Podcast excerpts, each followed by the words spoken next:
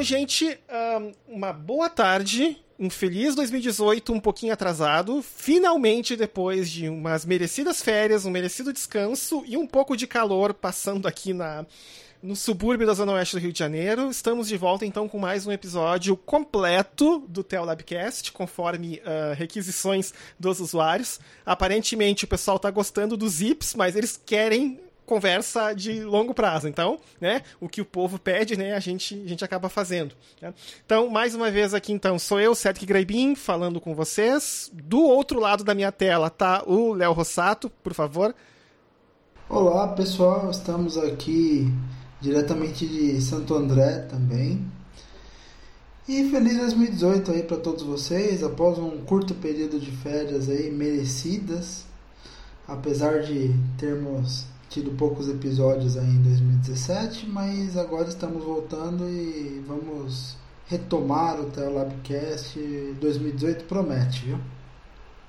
Ah, com certeza, né? Inclusive, antes da gente começar a nossa conversa barra polêmica, afinal a gente não está tratando de assuntos leves por aqui, só coisa legal.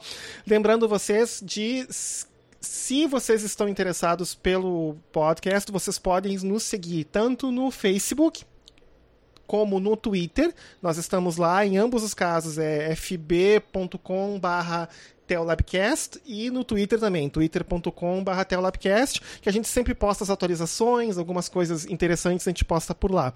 E aí lá, tanto no Facebook quanto no Twitter, e também no nosso site próprio, que nós temos desde dezembro, que é www.telabcast.net.br. Inclusive, aqui eu abro um parênteses, a gente quase colocou em homenagem ao Léo, teolabcast.abc.br, porque agora você pode registrar um site na região do ABC Paulista, mas a gente optou por manter o .net, que é um mais tradicional. E, você, e ali também a gente vai estar tá colocando os episódios e também as informações para vocês assinarem o podcast e o feed, o agregador e etc, etc, etc. Tá? Sem muitas delongas, a gente vai falar hoje no episódio sobre algo que a gente viu durante as férias e, gente, e, nos incomodou um pouco, que é o seguinte, que é a que a gente vai chamar da vertente evangélica das fake news. Ah, ou as fake news gospel, sei lá se dá para chamar desse jeito, porque eu acho que se você diz que uma coisa é gospel, em teoria era para ser bom, não era para ser algo ruim, então é meio que parece um contrassenso. Mas antes de começar com a fake news que nos preocupou, que tem a ver com a, a questão que estava sendo espalhado um boato aí na internet de uma lei do Código Civil da Bolívia, que agora não poderia mais é, fazer evangelismo, não poderia mais pregar o evangelho, né? E que de modo não tão surpreendente assim, é uma fake news que só foi divulgada, além, é claro, do WhatsApp e outras coisas, foi só divulgada por sites, por portais evangélicos. Uh, que eu até tenho que falar o nome, mas eu não gostaria, que são o Gospel Prime e outros, né, que não acabou, não teve divulgação nenhuma na mídia tradicional, o que já deveria servir como um grande alerta para as pessoas pararem um pouco para pensar, mas não serviu. Mas antes da gente falar um pouco mais sobre essa fake news boliviano-portuguesa, Vamos falar um pouquinho sobre uma fake news que tem mais de 100 anos, tá? que é um evento trágico na Igreja Evangélica dos Estados Unidos, chamado o Grande Desapontamento, tá? que ocorreu em 1844, quando um uh, pregador batista chamado William Miller, ele proclamou então que ele leu, estudou a palavra e que em 1844, mais precisamente 22 de outubro de 1844, Jesus estava vindo e começaria então a, a, a limpagem, a, ou melhor, a limpeza do santuário. Mas o que aconteceu? Bem, nós estamos aqui em 1 de fevereiro de 2018 gravando este podcast, ou seja, por consequência, Jesus Cristo não veio em 22 de outubro de 1844, e muitas pessoas que seguiram a, esse pregador Miller ficaram muito desapontadas. Né? Inclusive, esse evento, o grande desapontamento, como ele é chamado, teve consequências fortes na igreja evangélica nos Estados Unidos. Por exemplo, uma delas foi. Esse evento foi o evento inicial que acabou levando à criação da Igreja Adventista do Sétimo Dia. Para vocês terem uma ideia de como as coisas acabam tendo, digamos assim, uma certa, certa consequência. Também ocorreu uma outra fake news há alguns anos, eu acho que foi em 2012, eu posso estar errado, quando um, tele, um rádio evangelista chamado Harold Camping, que tinha um site que parecia ter sido feito em 1994 e nunca mais teve seu design atualizado, ele, de segundo ele, ele fez todas as contas conforme a Bíblia e ele disse que então que naquele ano, 2012 ou 2013, eu não me lembro agora, Jesus ia, ia voltar. E estava certo que isso ia acontecer. Só que pro dia que ele, que ele, programou, ele disse que Jesus voltaria, Jesus acabou não voltando. Aí ele disse: não, fiz um erro de cálculo, a data certa é daqui a seis meses. E aí, no segundo semestre do ano, nós tivemos toda aquela questão outra vez. E o. Jesus acabou não voltando também, e aí logo depois ele pediu desculpas, ele ficou bem desapontado também e se retirou da vida pública. Mas o que foi mais triste nesse segundo caso é que muita gente largou faculdade, muita gente vendeu casa, vendeu posses, etc., e começaram a andar nos grandes centros dos Estados Unidos pregando que Jesus ia voltar. E Jesus acabou não voltando. Né? Então, assim, só para dizer. Hum? O caso do Harold Camping Vamos dar datas aqui. Isso. Ele.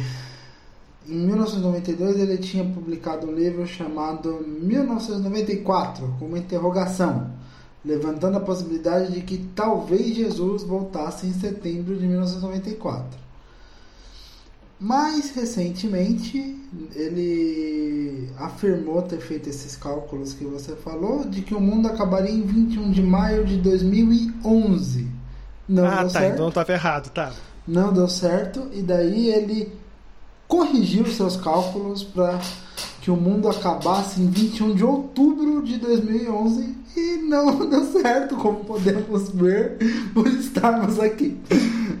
né? E daí é. depois ele se desculpou publicamente, disse que seus palpites estavam incorretos e, como você mesmo disse, ele se retirou da vida pública esse televangelista, esse apresentador de rádio norte-americano chamado Harold Camping. Então, uh, como a gente pode dizer é o seguinte, é que a gente levantou esses dois casos para dizer que a questão das fake news, uh, especialmente no meio cristão, não é uma coisa nova. Tá? E, na verdade é uma coisa antiga. Né? A gente citou em um caso do século XIX, um caso agora do século XXI, mas na verdade é fake news, como o Léo estava me falando enquanto a gente conversava antes de começar a gravar aqui o episódio, fake news tem na Bíblia também. Tá? O Léo vai falar de dois casos aí para nós, bem rapidamente, de exemplos de fake news que estão escritos na, nas Sagradas Escrituras. Manda aí, Léo. Na verdade, são dois casos lá do, do Antigo Testamento, né? Um, um caso que, para quem é cristão faz bastante tempo e está em igrejas mais tradicionais, vamos dizer assim, é bastante conhecido. Você já deve ter ouvido falar que está lá em Josué capítulo 9, que foi a aliança de Josué com os gibeonitas. O que aconteceu lá em Josué capítulo 9? Israel estava se formando, né? O povo, o povo tinha atravessado lá o Jordão, tinha destruído Jericó, tinha destruído também a cidade de Ai. Então estavam todos desesperados ali na, na região onde o, o, povo de Israel, oriundo do Egito, estava entrando. E um, um, po, um povo lá de Gibeon, né? um povo lá, os os, o, pessoal lá de Gibeon, da cidade de. os moradores de Gibeon e de seus arredores, o que, que eles fizeram? Eles entraram em, eles entraram em contato com Josué com, com roupas muito muito pouco assim como se fossem pobres miseráveis sem nenhum tipo de sem nenhum tipo de sem nenhum tipo de. não sendo nenhum tipo de ameaça, e fala: Olha, nós serviremos a vocês, então vamos fazer uma aliança para que vocês nos protejam.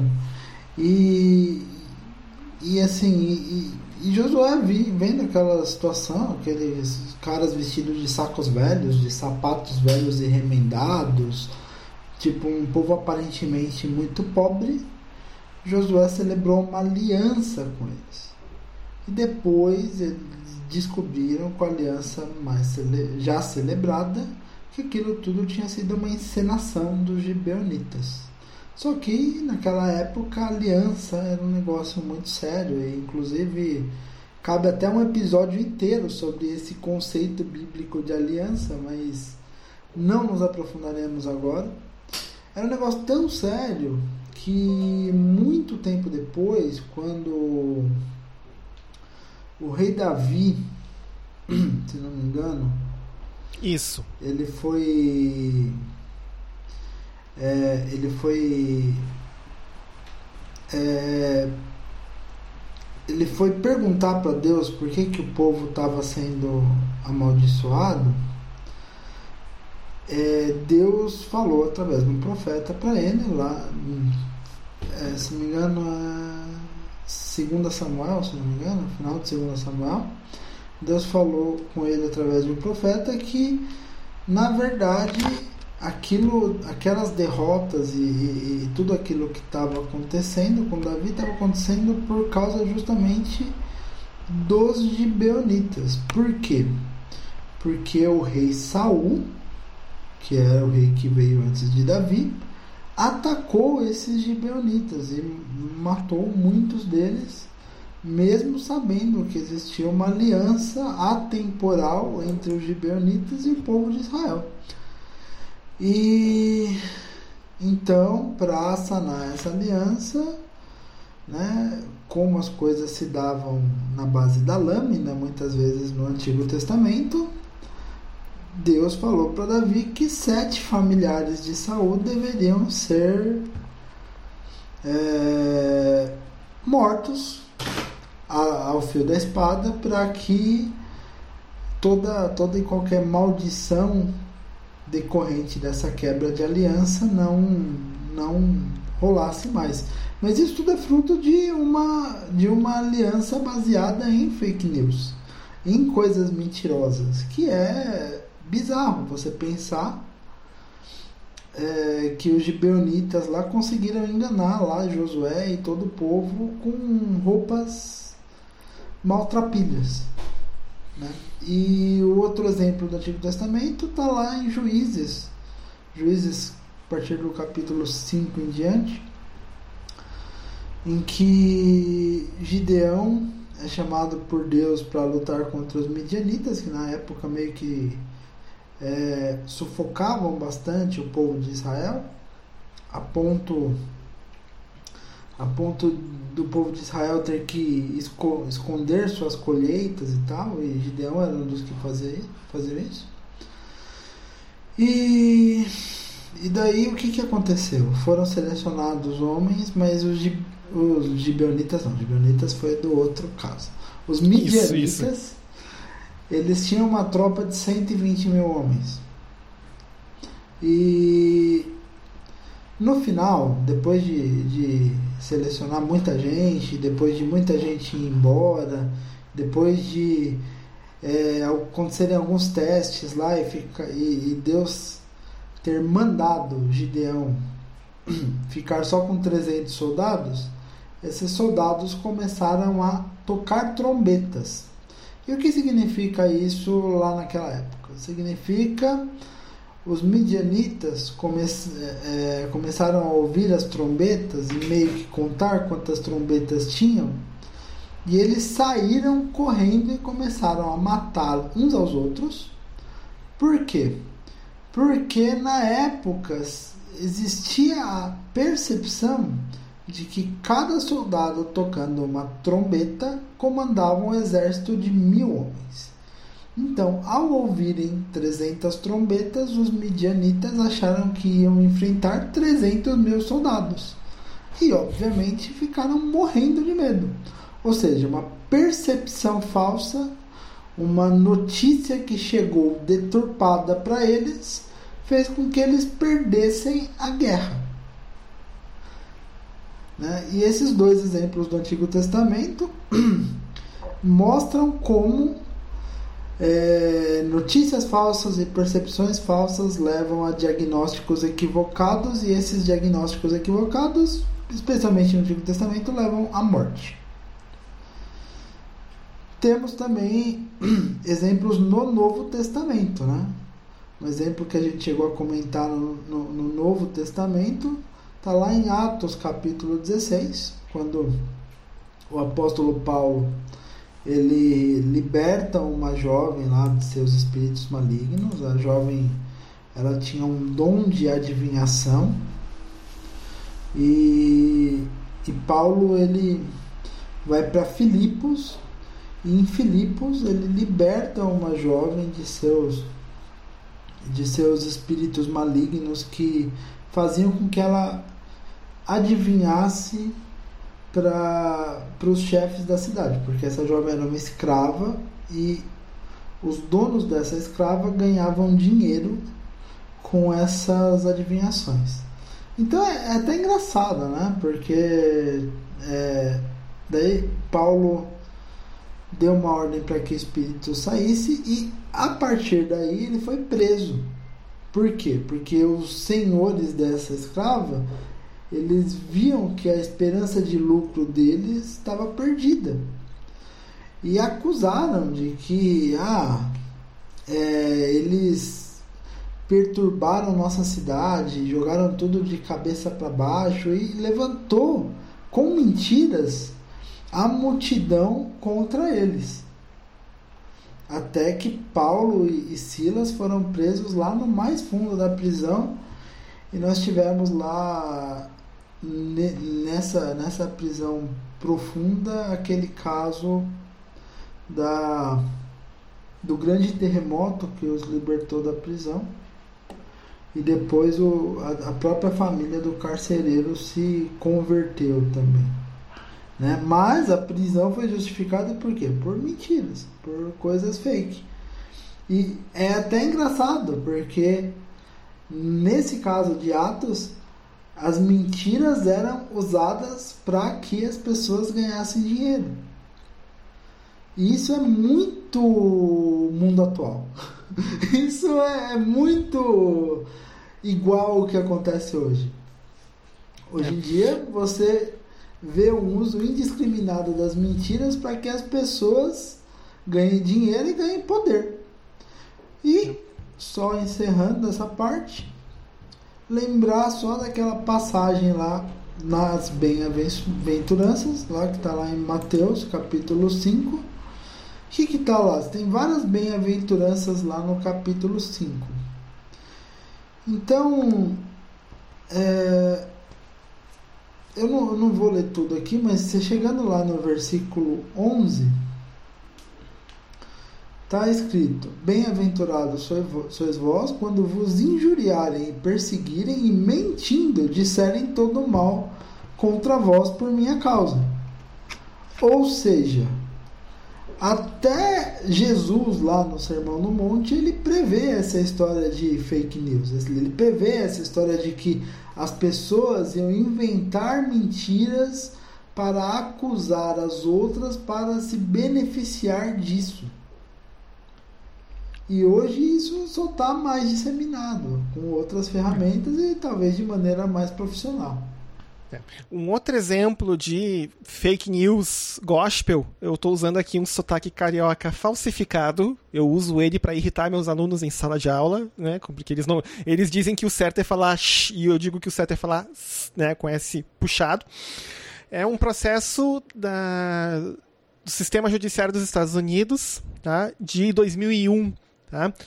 que é a Procter Gamble Company versus Amway Corporation. Quem é evangélico old school Leia-se, aqueles que conheceram Silas Malafaia de bigode, essa para mim é a definição, a melhor definição que eu conheço, tá?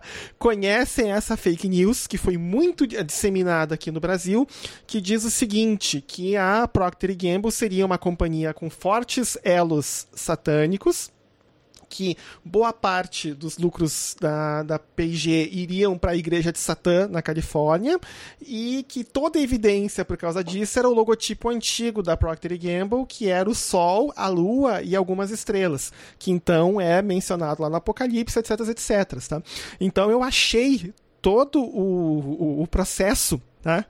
Da, da, a decisão final do juiz, levando em conta a, toda a história e etc, etc, tá? Que eles disseram o seguinte, né? É, inclusive tem aqui, né, na terceira parte aqui da, do, do início, né, da, do, do preâmbulo do processo, diz o seguinte, né? A P&G gastou tempo considerável e muito dinheiro tentando, sem sucesso, determinar de onde o rumor começou. Embora não tenham sido capazes de provar, uh, eles mostram evidência de que o, o, rumor ou foi começado pela própria Amway ou pelos seus distribuidores no início dos anos 80. E por que, que eles fizeram isso? Bem como o Léo falou. Porque a Amway é uma empresa que não vende direto uh, em supermercados, eles fazem. É que nem a, parecido com a Inodê aqui no Brasil, fazem a venda, é marketing multinível, venda de porta em porta e um, com isso, eles. E a Procter Gamble é uma empresa que vende uma linha enorme de produtos de limpeza. Vocês provavelmente usam alguns deles, talvez sem saber. Vocês talvez e, comem uh, alguns deles, né? É, com alguns Pringles. deles, né, sem, sem saber, né? Por exemplo, Pringles, né? Que é, é uma outra história, isso é um outro, um, um outro episódio do, do Telabcast que a gente pode falar. Mas o mas que uma vez que as duas empresas competem pelo mesmo mercado, obviamente que esse rumor foi espalhado para tirar consumidores da P&G e jogar eles para a Amway, né? E é, inclusive, assim, a, então tem todo aqui o processo, toda a decisão, etc, etc, né, para vocês terem uma ideia né, do, de onde que isso pode chegar. Mas aí isso nos leva a uma pergunta que é a seguinte, ok, por que que isso está acontecendo na, na igreja, no, entre os cristãos, especialmente aqui no Brasil, uh, entre os evangélicos? Né? Por que que as fake news, os rumores, os boatos se espalham como se fosse fogo em palha seca. E por que que isso tem tanta disseminação dentro das igrejas, né? Eu e o Léo, nós durante as férias, a gente conversou sobre isso, a gente chegou pelo menos a quatro possíveis causas que a gente vai discutir uma a uma aqui durante o resto do episódio. Eu vou falar as quatro agora e depois a gente vai vir uma por uma. Então a primeira, que é o que eu, Cedric, chamo de complexo de perseguição evangélica, e a falta de confiança na empresa tradicional. Número 2, o que eu também batizei de infabilidade papal evangélica, fecha aspas, a gente vai explicar depois o que eu quero dizer com isso. Número 3, gente mal intencionada espalhando essas notícias para ganho próprio, que o Léo já discutiu um pouco, mas a gente vai falar um pouco disso um pouquinho melhor. E algo que o Wesley falou no primeiro episódio do Telabcast, tá? Teologia do cagaço ou o domínio de uma congregação a partir do medo. Tá? Então nós vamos voltar agora para a primeira e vamos falar então que do complexo de perseguição e a falta de confiança na imprensa tradicional. São duas coisas que diferentes, mas que estão interligadas. Tá? Com o complexo de perseguição, o que eu quero dizer com isso? A Igreja Evangélica Brasileira, ou pelo menos uma parte dela, faz questão de afirmar em público e nos púlpitos e fora dos púlpitos de que a igreja evangélica no Brasil sofre perseguição ativa. Né? E isso tem um propósito, sim, é, na verdade, unir os fiéis em torno de uma certa causa. E a melhor, uma das melhores maneiras de fazer isso é criar um inimigo que seja forte o suficiente para as pessoas todas se defenderem, ficarem com medo e se unirem para se defender deste grande mal. Tá? E é muito comum vocês verem notícias diferentes sendo divulgadas por. Isso eu vejo muito nas, nas, na, na minha linha do tempo nas redes sociais dizendo o seguinte, ó, aí, ó, a perseguição está acontecendo, ó, a perseguição está começando. Por exemplo, uma que foi usada para esse meio. Nas últimas eleições aqui do Rio de Janeiro, uma, o, T, o, o TRE aqui do Rio uh, fechou uma igreja da Universal na Baixada Fluminense, porque a igreja estava com material de propaganda. Não me lembro se era de um candidato a prefeito ou de um candidato a vereador. Né? E aí a igreja foi fechada uh, porque eles estavam. Não, a igreja não podia estar tá armazenando material de propaganda, é o comitê de campanha que tem que guardar isso, não uma igreja. E aí com isso o TCE recolheu toda a propaganda e fechou a igreja. Né? Deixou a igreja ficou fechada, acho que até o, o, o fim da. até o, o dia, da, dia da votação. Né? E aí uma cantora evangélica muito famosa, que eu não vou dizer quem é, é, colocou uma foto então da igreja fechada e escreveu isso: a perseguição começou no Brasil. Né? Aí as pessoas embaixo começaram a dizer: não, não é perseguição. Essa igreja infringiu a lei porque estava armazenando material de propaganda de um candidato que é da igreja, só que aquilo ali não é o comitê de campanha. Né? Então, assim, a, a, a, igreja precisa dessa imagem, pelo menos uma parte dela, de que está sendo perseguida ativamente, né, para manter o, ou manter seus fiéis ligados a uma causa, ou para manter as pessoas ligadas no que está acontecendo, no que tá acontecendo ali, ou para que o, o, pastor quer fazer alguma coisa e ele precisa que os irmãos, se unam, então ele usa essa imagem de perseguido para isso.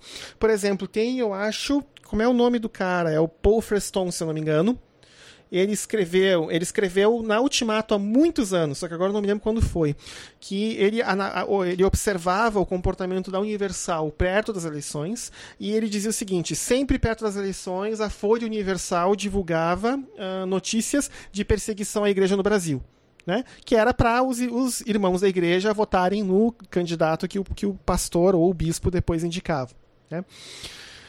Uma outra questão que está junto tá, é a questão da falta de confiança na imprensa tradicional. E isso eu devo dizer que os evangélicos têm, especialmente os evangélicos mais old school, têm um, um certo pé atrás com a imprensa tradicional, porque quem é evangélico desde os anos 90 sabe é, e que, por exemplo, quando aparecia notícia de evangélico na, nos grandes jornais, na grande mídia, essencialmente eram notícias criticando. Né? Em, em geral, falando de pastores que só queriam dinheiro, que só queriam dinheiro. Tem capas da revista Veja, do final dos anos 90, início dos anos 2000, falando de evangélicos, e uma delas é a cruz com um cifrão montado junto na mesma imagem. Né? Então, essa imagem, ou seja, a imprensa tradicional nos ataca, ficou muito firme na, na cabeça dos evangélicos. Tanto que, por exemplo, muitos evangélicos, quando viram essa notícia da história da Bolívia, é, e, por exemplo, eu falei com alguns, mas olha só, não está saindo em nenhum jornal. Ah, mas os jornais não falam nada do nada de bom dos evangélicos. Essa imagem, ou seja, os jornais não falam nada de bom dos evangélicos, ficou fixada na cabeça de muita gente. Então o pessoal prefere acreditar num Gospel Prime, num Fuxico Gospel, ou sei lá o que, os outros, nos nomes dos outros portais, e não acreditar no que acontece na, é. na, no, que é divulgado na mídia tradicional. Eu acho que assim, tem, tem duas coisas aí que são muito, muito importantes de falar nesse ponto.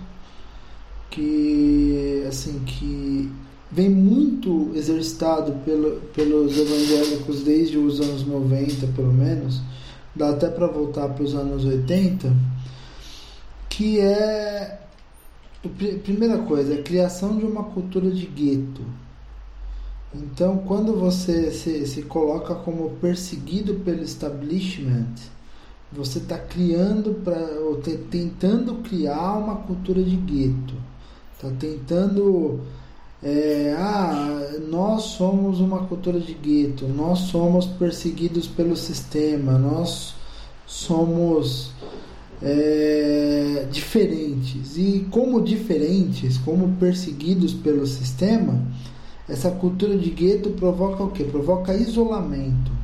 E isolamento vai causar aquilo que a gente vai até falar depois, que é facilitar o controle. Então esse isolamento, ele não é um essa cultura de gueto, esse isolamento não é um, uma coisa casual, é uma estratégia mesmo, muitas vezes. Principalmente no, nesse âmbito de tentativa de criar factoides para que é, isso gere consequências, estilo você vai acreditar piamente no seu pastor, você vai se isolar do restante da sociedade. Afinal, você tinha muito forte na igreja evangélica nos anos 80 e 90, com o crescimento dessas, principalmente das denominações neopentecostais, Aquele conceito de que, inclusive, isso já veio das igrejas pentecostais lá da, da, da década de 50 e 60, esse isolamento da Brasil para Cristo, da Deus é Amor e de outras igrejas da própria Assembleia de Deus, em alguma medida, é aquela coisa do o mundo jaz no maligno. Nós precisamos ficar longe do mundo para que a gente consiga ter santidade, para que a gente consiga ter uma vida com Deus, para que a gente consiga ter um relacionamento aqui com Deus, então a gente não pode nem passar perto do mundo. Daí você junta essa cultura com a intenção de alguns pastores de criar uma cultura de gueto, com a, outra coisa que eu ia falar, que é a questão da inimputabilidade da vítima. Você se coloca como vítima de um sistema horrível que você julga muito maior que você, de um sistema que é invencível por meios comuns, mas você vai vencê-lo de maneira sobrenatural, porque afinal Deus está do seu lado, mas você se coloca como vítima para não ser questionado. Então, você se coloca o tempo todo como vítima para que ninguém questione suas atitudes. Para que ninguém pegue e fale: opa, peraí, é isso mesmo que você está falando? Você não está espalhando notícia falsa? Por quê? Porque se colocar como vítima nesse caso afasta toda e qualquer crítica. Daí, se você está criticando, qual que vai ser a resposta? Opa, opa, você é, você está querendo defender esse sistema aí que é contra a gente, que sufoca a gente? que é justamente essa questão maniqueísta, né? do nós contra eles. Então, por que, que a imprensa ela é inimiga? Porque ela faz parte desse grande sistema que torna você vítima. Por que, que é, tudo tudo tá contra. Por que, que a Procter Gamble é inimiga? Porque ela faz parte desse grande sistema. E tudo jaz no maligno. A gente tem que ficar isolado aqui pra gente conseguir ter uma vida com Deus legal. Né? Isso é a visão deles. Sim, né? O, e essa questão da falta de confiança na imprensa tradicional, eu devo dizer sim, eu era evangélico já no, nos anos 90 e eu via essa cobertura bem tendenciosa da imprensa tradicional. Em geral, sempre. Uh, em geral, boa parte das notícias eram de modo bem denegrindo o que estava acontecendo, né? Dá para dizer que, para o pior, essa postura mudou a partir dos anos 2010, né? quando os candidatos para presidente começaram a fazer concessões à bancada evangélica, que daí já era numerosa, para uh, eh, questões de eleições presidenciais ou para as eleições de governadores, e com isso a imprensa se viu forçada a enxergar os evangélicos de um outro jeito, porque agora os evangélicos também davam suporte aos mesmos candidatos que essas redes de televisão e os jornais também suportam. Né? Então isso acabou, especialmente quando algum líder evangélico criticava certos presidentes, não vou dizer de qual partido, eu acho que todo mundo aí deve saber de quem, eles mereciam então bastante uh, notificação, né? Oh. É, é. Mas bem, o segundo ponto que a gente levantou é o que eu, Cedric, batizei de, abre aspas, infabilidade papal evangélica. Fecha aspas. O que eu quero dizer com isso? Sem nenhuma crítica aos católicos, por favor, eu só estou usando o termo, tá? Essencialmente em muitas igrejas evangélicas, e especialmente das neopentecostais, mas não limitado a elas, tá? a palavra do pastor é a verdade e a palavra do pastor é inquestionável. Se você questiona o pastor, o pastor é ungido do Senhor, você está, em consequência, questionando o Senhor e, por consequência, você está errado. Ponto. Você está tá? questionando eu... o anjo da igreja? Isso, o anjo da igreja, exatamente. Eu esqueci de usar esse termo, mas exatamente isso, tá? Eu quero só deixar bem claro que muita gente não sabe, né, que o Papa só é infalível quando ele faz atos papais. Então, por exemplo, Bento XVI, se eu não me engano, não fez 10 atos papais durante todo o seu tempo como Papa. Em geral, são as bulas e as encíclicas que são os atos papais. Tá? Então, o Papa é infalível nesses pontos. Tá? Quando ele declara uma pessoa santa, ou declara uma pessoa beata, ou quando ele escreve uma bula ou uma encíclica. Aí ele é infalível. A infabilidade evangélica pastoral, tá? acho que seria, seria o termo mais correto de usar, ela é muito mais abrangente, porque o pastor ele é infalível em tudo negrito, itálico, sublinhado. Tudo o que ele fala. Não necessariamente quando ele comete atos pastorais. Não, tudo o que ele diz é, em algumas igrejas é inquestionável. Né? Eu, por exemplo, nem vou fa falar muito, mas eu já tive problemas. A primeira igreja evangélica que eu caí aqui no Rio de Janeiro, eu tive problemas com isso. O que o pastor falava era inquestionável e eu fui chamado a atenção por causa disso. É, inclusive as pessoas falaram assim: ah, não, não faz muito tempo que eu não vejo alguém questionar o pastor. Eu digo, ele está errado. Aí a pessoa falou: é, mas, tu, mas ele, isso disseram para mim, isso não vai passar barato e não passou. Tanto Mas, que hoje eu não tô mais. Você está questionando a autoridade espiritual do pastor na sua vida? Você Olha, vai cair em maldição, menino. Eu vou cair em maldição, né? E pior que é o seguinte, eu tenho testemunho, eu tenho não testemunhos, mas relatos de amigos que saíram, que estão desengrejados de igrejas pentecostais aqui do Rio, por causa disso, porque uma pessoa questionou o pastor, saiu da igreja, daqui a pouco ficou doente, teve câncer, o que se espalhou na igreja viu, é isso que dá é, uh, mexer com o pastor. Né? Inclusive tem um funk gospel muito antigo, né, chamado Mexer com o Pastor da Azar. Né? não vou. é. Não, Esse não eu vou botar depois nas notas. Eu vou até escrever aqui nas notas do, do, do episódio, ó, mexer com o pastor da azar porque esse funk tá no YouTube e a gente vai compartilhar com, com, né, com, com, com os nossos as nossas questões, nossos, nossos ouvintes.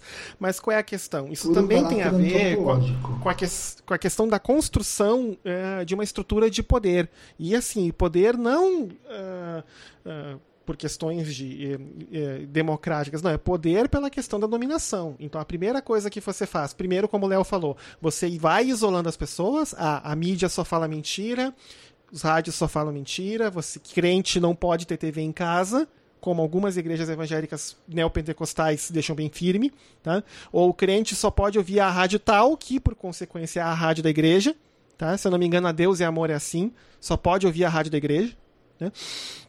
E isso vai isolando as pessoas de qualquer ponto ou qualquer evidência externa que a pessoa possa dizer alguma coisa, não, olha, isso aqui não está correto, isso aqui não é bem assim, etc, etc. Né? E aí o pastor tem então liberdade total para falar o que ele quiser e disser o que ele quiser, porque ele não vai ser questionado. E exatamente com esse argumento, né? O anjo da igreja, questionando a autoridade espiritual. Né? Para mim, Léo, assim, questionar a autoridade espiritual de um pastor, eu sei que tu falou isso de brincadeira, né? Mas questionar a autoridade do pastor espiritual é dizer, pastora, você não tem autoridade para fazer um casamento, ou você, quem é você para ficar uh, uh, aconselhando? Você não podia estar tá aconselhando ninguém, ou você não podia estar tá fazendo isso, ou, né, ou você não tem autoridade para pregar. Isso é questionar a autoridade espiritual de um pastor.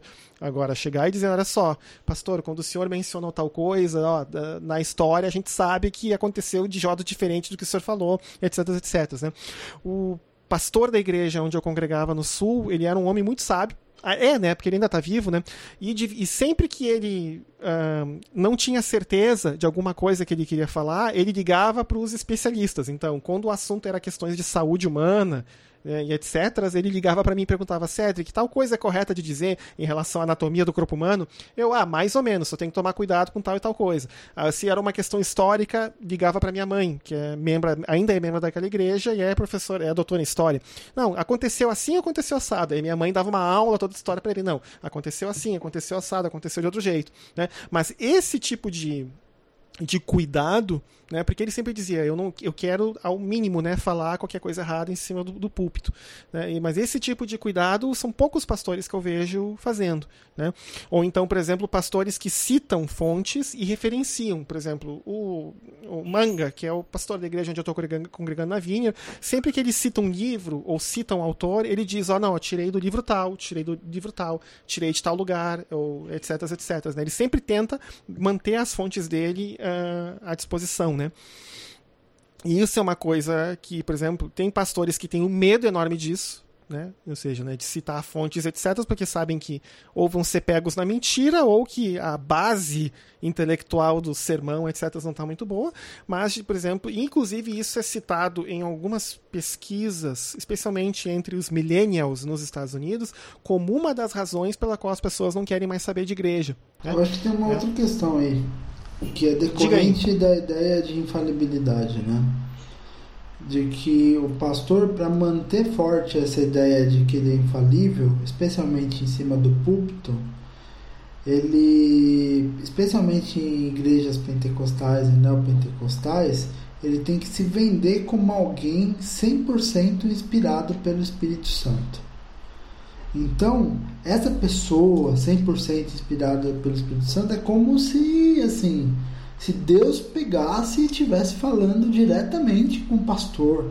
E o pastor está dando uma mensagem especial para a igreja ali, que é aquele contato direto, que é justamente você colocar o pastor como intermediador entre Deus e nós, sendo que você não tem mais intermediador a partir do momento que Cristo morreu por nós.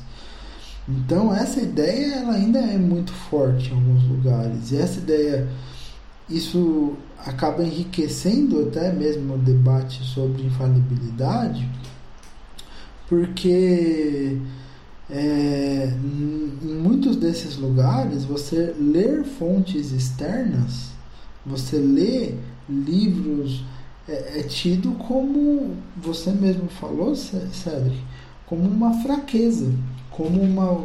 Não, como assim? Você não lê a Bíblia e, aquilo abre todo um leque de conhecimento para você, Deus não fala maravilhas para você, só você lendo três versículos de Gênesis de maneira descontextualizada. Porque e isso interfere inclusive na qualidade das pregações, porque tem muita pregação em que o sujeito sobe no púlpito e, desculpa o termo, mas é esse o termo, viaja. Porque o cara pega e. Não, sério. O cara pega e. Ah. E, vai, e vai ler lá, né? Sei lá. É, é, uma passagem X da Bíblia. O Senhor é meu pastor e nada me faltará. Tipo, o Senhor é meu, é meu. Daí, tipo, e começa a devagar em cima daqui. Imagina um cara ficar falando 40 minutos de abobrinha, pensando só no o Senhor é meu pastor e nada me faltará. Ou se não, pensando só no. Sei lá, porque. É, e disse Deus: haja luz. Qualquer coisa, entendeu? Então, quando um pastor não tem referências, não pensa contextualmente naquilo que ele está pregando, não vai pesquisar, não vai buscar informações e cai nessa de que ele é o, o sujeito dotado por Deus para ser o intermediador entre Deus e a igreja, e Deus fala diretamente com ele para que ele fale diretamente com a igreja muito frequentemente ele vai confundir a voz de Deus com as abobrinhas que ele pensa e que ele vai sair falando qualquer porcaria que, ele, que vier na cabeça dele porque ele acha que é Deus que está falando com ele, porque ele tem essa coisa mística, ele vira quase um mitômano ali em cima, né? Ele acha que ele é um, uma espécie de, de semideus. Ali. É, é complicado, bem complicado. Né?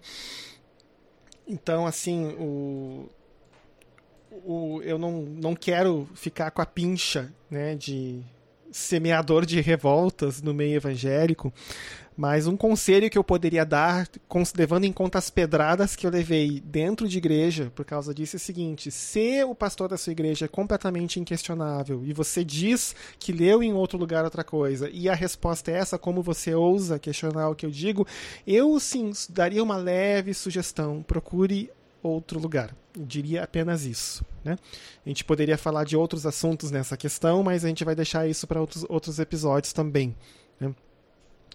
É, mas eu, não quero, né? Porque já, já fui taxado de tudo em termos de mundo evangélico. Não quero ficar também com a pincha de semeador, né? De, né, da, das raposinhas de Sansão, né? Do semeador de revoltas, né? Um outro ponto também, a gente já tinha mencionado, mas a gente vai botar aqui outra vez, né? Que é a questão seguinte, que alguns fake news são espalhados no meio evangélico com o intuito de algum, alguém ou um grupo ter ganhos econômicos. Ou seja, tem alguém querendo ganhar dinheiro às custas de notícia falsa. Um exemplo que a gente falou isso foi esse, essa questão envolvendo a Amway e a Procter Gamble.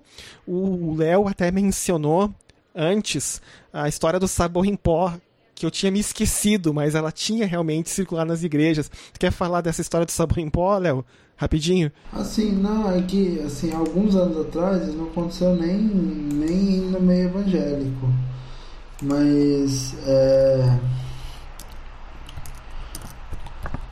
alguns anos atrás, o que, que aconteceu? É, teve, teve uma questão da Procter Gamble também com os países árabes, especialmente o Egito. E o que, que aconteceu? É, o, o, começou a se espalhar um boato lá no Egito de que o sabão Ariel, o sabão em pó Ariel, que é da Procter Gamble, ele é uma ele era uma referência a Ariel Sharon. Isso acabou sendo bastante espalhado pelo pessoal da própria Irmandade Muçulmana, que é quem é mais é mais, vamos dizer, popular no Egito dentro, dentro da, da doutrina sunita que eles seguem. Depois a gente pede uma consultoria para o Puncha. e, e, e, e, esse boato ele acabou se espalhando de forma tão intensa que a Procter Gamble, se não me engano, ela teve que lançar uma nota dizendo não, gente, ó, o sabão ele já existe desde quando, não tem nenhuma desde não sei quando, não tem nenhuma referência ao ao, ao personagem, ao, ao Ariel Sharon no nome do sabão, a gente. Aquelas notas, tipo, ah, vocês respeitam, a gente respeita todas as crenças e tal, não sei o que. Mas, bem, o estrago já estava feito, né? E, e, e, assim, esse tipo, esse tipo de coisa é, é, como você falou no próprio processo da Procter Gamble. Às vezes uma concorrente abre um processo para ter ganhos econômicos, para ter, ter é, para ter maior, uma maior margem de lucro em cima daquilo. Então você você espalha mentiras a respeito de alguém que é seu potencial concorrente ou alguém que pode minar suas ideias ou alguém que pode até mesmo entre aspas esvaziar a sua igreja e, e você ao, ao, espalhar essas mentiras, você não, você tem ganhos com isso. E assim, eu não vou contar porque tem uns casos sigilosos, mas eu já vi isso acontecer em igreja. Por exemplo, uma igreja que pegou, já vi assim histórias nesse sentido de uma igreja que pegou e, e, e se dividiu em duas, tinham dois pastores na igreja só que essa igreja fazia parte de uma rede de igrejas e o segundo pastor pegou, saiu e abriu a sua própria igreja de maneira independente. E essa rede de igrejas, ela decidiu abrir uma igreja do lado dessa igreja, tipo praticamente do lado, até que a igreja desse pastor fechasse. Eita. Sim, já vi acontecer isso. Aqui eu não posso dar os nomes aqui por questões éticas, mas mas isso já vi acontecer. Sim, o, o eu me lembro de uma história que envolvia aqui foi feita foi feita no Brasil. Uh, que eu estou tentando achar aqui o site para ver se essa é a questão. Isso, tá? Que, pelo que eu me lembro, é isso assim, que o que o, o um empresário começou começou a, a divulgar que a Coca-Cola, né? Além de ter cocaína, entre outras coisas, e, uh, tinha cocaína e etc, né? E aí então ele resolveu então uh, lançar um substituto, né? A, ah, tá. a Coca-Cola que é o Leão de Judá Cola. Não sei se eu você lembro, lembra dessa. Então, então, então, pois é. Então aí também é uma outra questão que de, de, também de espalhar uma notícia com o objetivo de ter ganhos, ganhos pessoais, às vezes econômicos, às vezes em outras uh, uh, formas de formas de ganho, né? Pelo menos eu ainda não vi boato evangélico ligado ao Bitcoin por enquanto, né? Mas eu acho que isso é uma questão de tempo também, né? Ah, Provavelmente. Eu, né? eu acho que é uma questão não só de tempo. Eu acho que deve ter um monte de evangélico tentando ganhar dinheiro com o Bitcoin, falando que Deus está abençoando. Da mesma maneira que tinha um monte de evangélico tentando ganhar dinheiro com a Telex Free. Com a Telex Free. Voa foi, Telex Free, né? É, isso foi uma epidemia em igreja evangélica. Não, e eu falava muita gente perdeu dinheiro. Meu, isso não vai dar certo. Mas os irmãos não me ouviam, e daí eles perderam dinheiro. É. E como é que é, uh, é, Não sei, né? É, eu prefiro, em termos de criptomoedas, eu prefiro investir meu dinheiro no Nióbio, a primeira criptomoeda brasileira. Sabia dessa? Não, não sabia. Que existia, que existe um fork do, do Ethereum que é chamado de Nióbio, tá? Que é a primeira criptomoeda brasileira. Obviamente, pelo nome da criptomoeda, eu até consigo imaginar a, como eu vou dizer assim, a predileção política das pessoas por trás da tal da criptomoeda, né? Mas eu vou, digamos assim, né, deixar deixa quieto, não vou falar nada, né? Que se a gente falar de certos candidatos a presidente, a gente vai tomar uma enxurrada de ofensas e ataques e eu quero viver uma vida mais good vibes em 2018. Tá? O quarto, e para nós, última questão que a gente ia discutir, que é o que o Wesley, que foi nosso é, cunhado do Léo, e foi nosso convidado no primeiro episódio que a gente falou de legalismo, é o domínio a partir. Não, no primeiro episódio não, no segundo episódio, desculpa. Que é o domínio a partir do medo, ou como ele lindamente colocou numa expressão fantástica, a teologia do cagaço que é a seguinte: algumas uh, boatos e notícias evangélicas não são espalhadas com o, a questão de, de ganhos pessoais ou questões financeiras ou questões de, arrecadar, de arregimentar membros ou de unir as pessoas em torno de uma causa, mas tem a ver simplesmente com colocar as pessoas no estado, estado quase perpétuo de medo, de modo a manter a dominação. Geralmente essa é utilizada junto com o que eu chamei né, de, da, do complexo de perseguição e com a chamada infabilidade pastoral. Né? Então, por exemplo, eu já vi uh, pastor falando que um certo personagem de desenho animado, né, que é um garoto que tem um relógio e ele muda o relógio e ele assume formas diferentes, né, que na verdade isso é demônio, tá? e que ele teria ouvido casos de uh, possessão demoníaca associadas ao relógio do tal do personagem que a criança usava, que no que tirou o relógio e queimou o relógio, em nome de Jesus, obviamente, é que a criança não teria mais tido nenhum problema. Né? Então, assim, uh, e, e isso tem a ver muito com uma questão simples, a questão de manter o controle. Né? Porque se você consegue dizer para um membro de uma igreja uh, o que ele pode vestir, que programas de TV ele pode ou não pode assistir. Inclusive, isso vai ser, a gente pode discutir isso num outro episódio, mas a gente vai precisar de ajuda dos profissionais. Uh, questões da intimidade de um casal, ou seja, o que pode e não pode ser feito né, no sexo entre um casal cristão incluindo quais posições são abençoadas e quais não são. Eu não consigo tá? nem pensar nisso. Sim.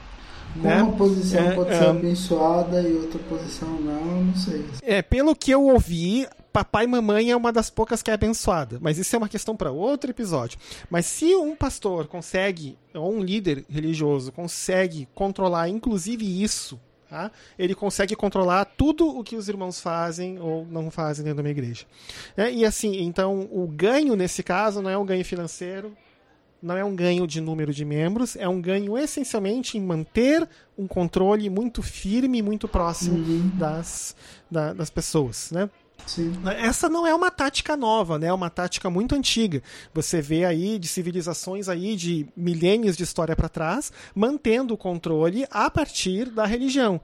Né? Tanto no, na história antiga, por exemplo, eu sou Deus, me obedeçam, como também na, na, na, história mais moderna, no absolutismo, né? Eu sou o rei porque Deus me colocou aqui, né? Um resumo muito grosso, grosso modo e muito simplificador do que se chama de direito do direito divino. Né? Sim, sim. Ou seja, eu sou rei, eu mando em vocês porque Deus me colocou aqui e ponto, né? Mas então é, é uma questão bem complicada também, porque é, é complicado você ver quando a gente, por exemplo, da última vez que eu vi isso, inclusive foi nessa história desse pastor falando desse personagem de desenho animado, eu olhei para minha esposa e disse: "Vamos embora". Ela falou: "Vamos". A gente levantou no meio da pregação e fomos embora. Né? E, e não não tivemos muita muitos, muita consciência culpada em relação a isso depois, né? Mas aí, Léo, em relação a essa última questão, domínio a partir do medo ou teologia do cagaço, você tem alguma coisa a comentar?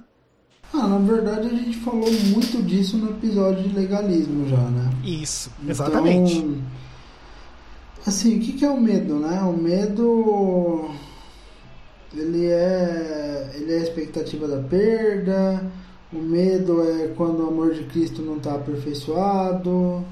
Medo é tudo isso. Medo é, é essa, essa coisa de sufocar a nossa existência em nome do que eu posso perder, não do que eu posso ser. Né? Porque o, o medo ele é fruto justamente disso, né? O medo ele é fruto daquilo que você tem e que eventualmente você pode perder. Então o que, que é o medo? Idolatria. Porque o medo Isso. necessariamente faz com que você coloque alguma coisa no lugar de Deus, que é justamente aquilo que você tem o medo de perder. Ou seja, você tem o medo de perder a obediência daquele irmão, você tem o medo de perder o respeito da comunidade, você tem o medo de perder, sei lá, os dízimos mesmo dos irmãos, você tem o medo de perder é, qualquer coisa. Todo medo é um medo de perder. Ninguém tem medo de ir para o céu. Ninguém tem medo da graça de Deus e de e de ter, ter uma eternidade assim plena. O medo é relativo a uma situação pior que vem depois. A expectativa de uma situação pior provocada pela perda de alguma coisa que você não está preparado para perder. É por isso que João fala que o amor perfeito ele lança fora o medo. Por quê? Porque o amor perfeito ele acaba com a história de olha, você não precisa mais ter medo de perder nada, porque o amor perfeito significa que você pode entregar todas as coisas sem ter muito. Você tem muito apego. Né? O, acho que o Ariovaldo Ramos, que falou isso, acho que em algumas pregações dele, que se não me engano foi o Ariovaldo, se não for o Ariovaldo, eu, eu trago a referência aqui mas Ariovaldo Ramos ele diz que assim, a gente só experimenta o amor de fato quando a gente tem a noção de que qualquer uma das coisas que a gente tem, a gente pode dar. E que essa coisa só é nossa enquanto ela cumpre um propósito. Pois é. é. Que coisa, né? Então, assim, o que eu posso deixar só no aqui para um, fazer o meu encerramento desse episódio é o seguinte: algumas dicas do tio ou do papai Cedric uh, ah, para vocês evitarem aí algumas fake news.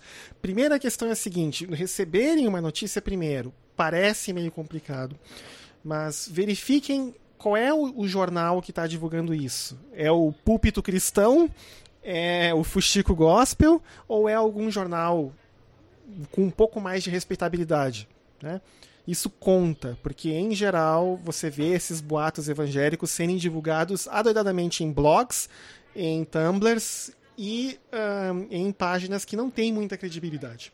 Então, botem a manchete da notícia, por exemplo, no Google, e vê quem é que está divulgando. Às vezes é só blog. Pastor isso, pastor não sei o quê, missionário não sei o quê, igreja sei lá o quê.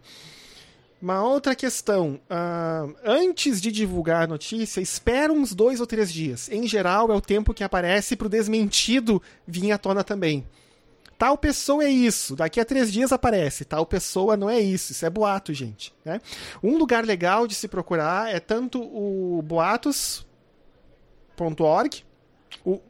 né, e o snopes.com, que é um site norte-americano de boatos né? Que, por exemplo, que também que eles fazem um bom trabalho em, em, em correr atrás e tentar desmentir a maior parte dos boatos que, que tem por aí.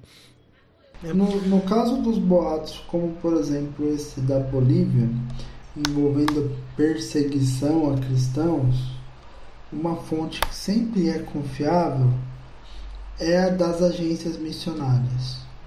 Então, por exemplo, Missão Portas Abertas ela publicou alguma coisa sobre essa questão da Bolívia? Não. Outras agências missionárias de credibilidade, elas publicaram alguma coisa alertando: olha, é, está, está acontecendo uma perseguição. E essas agências missionárias, por mandarem missionários, elas estão sempre muito bem informadas em relação a perseguições religiosas. Inclusive, algumas delas, como a própria Portas Abertas, têm uma espécie de monitor de perseguição religiosa. E elas divulgam, inclusive anualmente, é, o mapa da igreja perseguida, com o ranking né, é, dos países que são os maiores países, perseguidores. Exatamente, os rankings dos principais perseguidores de igrejas. Então, sempre a Coreia do Norte está em primeiro lugar, né? enfim. Né? É, Coreia do Norte é o Clovis Borney do, da, perseguição, da perseguição ao cristianismo no mundo, né? É. Então, assim, uma, uma outra questão, às vezes também, ah, por exemplo, se a notícia fala que uma pessoa com o nome X da Silva está dizendo tal coisa, bota o nome da pessoa no Google, X da Silva. Aí vai ver o que, que acontece, o que, que é notícia de verdade e o que, que não é. É, às vezes também ajuda. Eu sempre digo para os meus amigos que cinco minutos de Google é o suficiente para acabar com boa parte dos boatos pra, com, com, em relação a uma questão e outra. Né? Então, às vezes também, por exemplo, ah, pastor tal disse tal coisa. Aí você vai lá no blog do pastor ou no site do pastor, não, tá escrito, ele falou isso no dia tal. Aí você vai lá no dia tal, não tem nada. Não, ele falou isso numa pregação na igreja tal. Aí você acha a tal da pregação, escuta. Não, não falou nada disso. Né? Então, às vezes demora um pouquinho, dá um pouco de trabalho, mas ajuda muito a gente a não divulgar a notícia errada. Né? Então essas seriam mais essencialmente as minhas dicas para vocês se livrarem das fake news, especialmente as fake news de WhatsApp e as fake news né, com temática gospel evangélica. E, e uma tá? última dica nesse sentido, tenha uma rede de pessoas confiáveis. Isso. Tem uma rede Isso. de pessoas que você pega e fala, não, esse daí não vai espalhar notícia falsa. Porque esse daí é temente a Deus. Não que às vezes pode ser por inocência e tal. Mas tem gente que é mal intencionada na hora de espalhar notícia falsa. Mas tenha uma rede de pessoas que você vê pela experiência que não espalha notícia falsa. Que não tenta fazer sensacionalismos. Se eventualmente, poxa, escapou uma notícia falsa, a pessoa pede desculpa imediatamente esse tipo de coisa. Tem uma rede de pessoas que você confia. Crie uma rede de pessoas, especialmente no meio evangélico, que é um meio que é um queixo suíço, muitas vezes, que você confia. É o essencial para você fugir mesmo dessa questão das fake news, que como a gente viu, está desde a Bíblia pipocando por aí. Pois é. Então, bem, da minha parte, acho que era isso, Léo. Da tua parte também, tem mais algum comentário para encerrar? Também. Não, tá. Então é o seguinte, uh, eu não sei, que eu nem cheguei a falar contigo antes, mas tu tem alguma, para esse episódio, alguma recomendação de filme, ou livro, ou música, ou etc., para os nossos ouvintes? Eu, eu, na verdade, eu esqueci de fazer minhas recomendações e eu não vou, eu não vou fazer nenhuma recomendação hoje porque é, seria até injusto com, com o pessoal que eu não, não, Tran... não, não, fiz nenhuma recomendação. Tranquilo, tranquilo.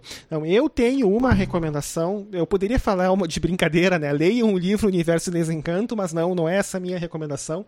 A minha recomendação é a seguinte: se vocês puderem, e quem gosta, obviamente, da série, que joguem uh, The Legend of Zelda: The Breath of the Wild, que é o último uh, versão, é o último jogo da série Zelda que saiu agora pro pro Nintendo Wii U e também pro Nintendo Switch.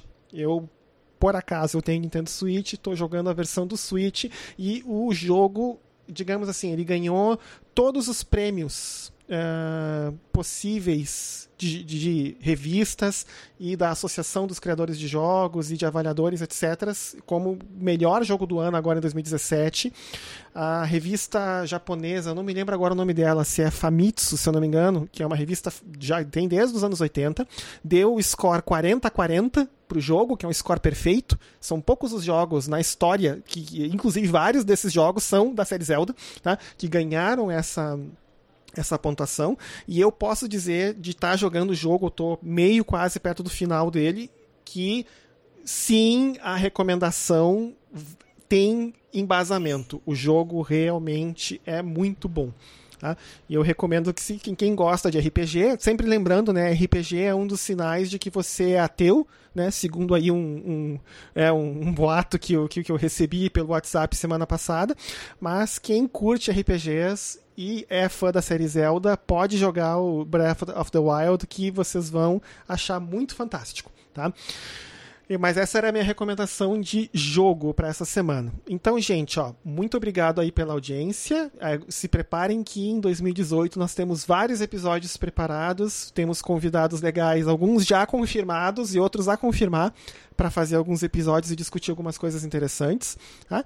E não se esqueçam, sigam a gente nas redes sociais, e Entrem lá no. Tela. A gente quer gastar uma parte do nosso tempo lendo os recadinhos de vocês. Isso. Isso, inclusive, Léo, acho que a gente poderia fazer um episódio só respondendo perguntas também, né? Daí a gente vai fazer um anúncio mais adiante para vocês. O Léo tá mandando um thumbs up, sim, ele, Léo, concordou. Então a gente vai fazer.